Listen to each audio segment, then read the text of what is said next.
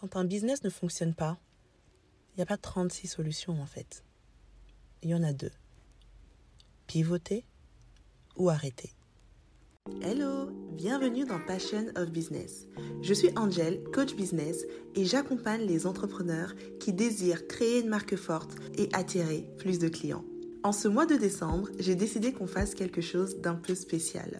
Le calendrier de l'Avent spécial business. Je vais partager avec toi un épisode par jour pendant 25 jours, donc jusqu'au 25 décembre, sous forme de tips, d'astuces ou encore de conseils pour t'aider à planter les graines qui vont porter du fruit en 2023 dans ton business. Installe-toi bien, prends un bon chocolat chaud, prends ton bloc-notes et c'est parti pour l'épisode du jour. Qu'est-ce que ça veut dire pivoter? En fait, quand on est un business et qu'on décide de pivoter, on décide tout simplement de faire évoluer un des aspects de son business. Ça peut être son concept, ça peut être sa cible. L'idée, c'est de proposer quelque chose de différent, de changer de cap. Alors, pourquoi est-ce qu'on pourrait prendre la décision de pivoter? Eh bien, l'un des premiers signes, c'est tout simplement parce que son business ne semble pas fonctionner. J'aime souvent dire qu'un business qui fonctionne, c'est la combinaison de trois choses. Le bon concept au bon prix à la bonne cible. Cela signifie que quand les choses ne marchent pas comme vous le voudrez, bah, il faut aller creuser dans ces différents aspects. Est-ce que j'ai le bon concept? Est-ce que j'ai le bon prix? Est-ce que je vends de la bonne manière? Est-ce que je m'adresse à la bonne cible? Parfois, on a des concepts qui sont bons, mais qui ne sont pas adressés aux bonnes personnes. Et donc, ça ne marche pas. Parfois, on a des concepts qui sont bons, mais qui n'ont pas les bons prix. Et donc, ça ne marche pas. Donc à chaque fois que vous êtes en business et que vous considérez que ce business ne fonctionne pas exactement comme vous le voudrez, vous n'arrivez pas à avoir plus de ventes, vous n'arrivez pas à attirer vos clients, il faut faire comme un IRM de son business et essayer de comprendre où est-ce qu'il y a un couac, qu'est-ce qui fait que ça ne va pas. Alors pour ça, il y a plusieurs choses. Il faut aller creuser un petit peu dans chacun des aspects de son business pour essayer de déceler où est-ce que le problème se trouve. Pourquoi est-ce que je n'arrive pas à attirer des clients?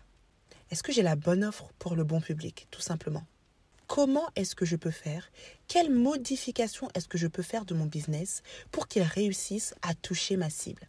Et vous savez, parfois, dans le pivot, c'est pas forcément changer des choses dans le business existant il arrive très souvent que les entreprises fassent totalement table rase de ce qu'ils sont en train de faire et changent complètement de cap. Et quand tu vois les choses de cette manière, ça te permet de prendre un petit peu de recul et de te dire, ok, si ce format ne fonctionne pas, eh bien, je vais essayer un autre format, puis un autre format, puis un autre format, jusqu'à trouver exactement le format qui va fonctionner.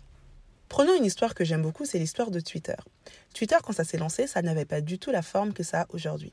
À la base, c'était une société qui s'appelait Odeo et c'était une plateforme de podcasting qui était créée par deux cofondateurs et puis il y avait une équipe de 14 employés à peu près. Ils ont fait des levées de fonds et puis ils étaient en train de développer cette première idée. Le problème, c'est que malgré tous leurs efforts, bah, cette première idée, elle ne prenait pas. Ils l'ont retravaillé dans tous les sens.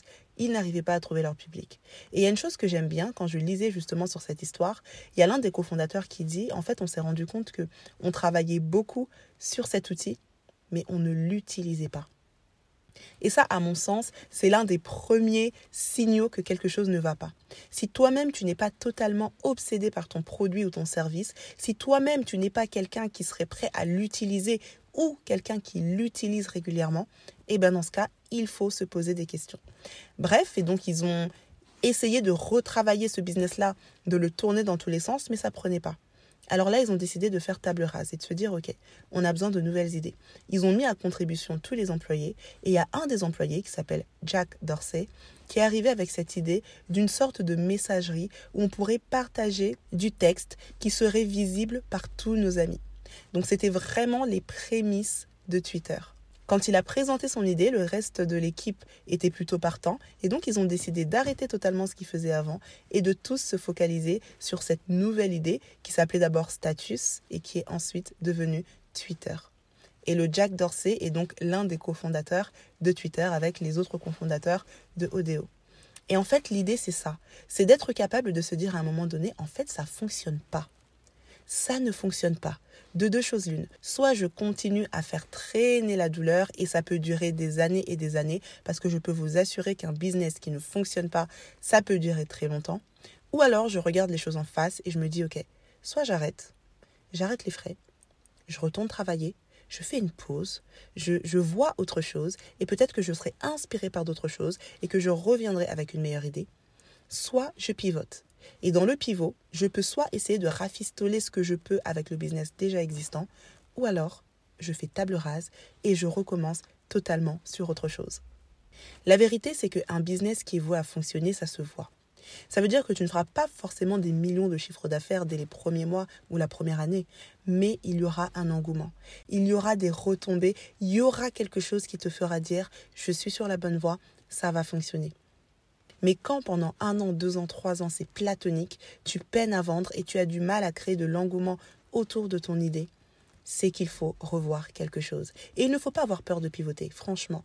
Il ne faut vraiment pas avoir peur, il faut être à l'aise avec ça. Parce que mieux vaut pivoter 15 fois jusqu'à trouver l'idée parfaite que de continuer à faire traîner une idée et un business qui ne fonctionnent pas. Voilà, c'est tout pour l'épisode d'aujourd'hui. J'espère qu'il t'aura plu. J'espère qu'il t'aura fait comprendre à quel point pivoter, ça peut être important pour un business, mais surtout à quel point il faut avoir une certaine distance envers son idée et être totalement pragmatique en se disant, c'est vrai que c'est mon petit bébé, c'est vrai que je l'ai créé, j'ai mis tout mon cœur, en fait ça fonctionne pas. Et à partir de là, qu'est-ce que je fais et qu'est-ce que je mets en place concrètement? Et en parlant de mettre en place des choses, j'ouvre les portes en janvier de mon bootcamp business. Alors qu'est-ce que c'est le bootcamp business? C'est quatre semaines de travail intensif sur ton business. C'est comme un IRM de ton business. On va aller regarder chacune des sphères et chacun des aspects de ton business pour comprendre pourquoi il ne fonctionne pas comme il le devrait et pour arriver avec des nouvelles stratégies pour le booster et enfin qu'il puisse trouver son public. Si tu es intéressé par ce bootcamp, je t'invite à te rendre dans la description de cette épisode, j'y ai mis un lien où tu pourras avoir tous les détails sur le déroulé et sur toutes les choses qu'on va voir ensemble durant ce bootcamp. En attendant, je te dis donc à demain pour le prochain épisode et surtout, n'oublie pas, prends soin de toi.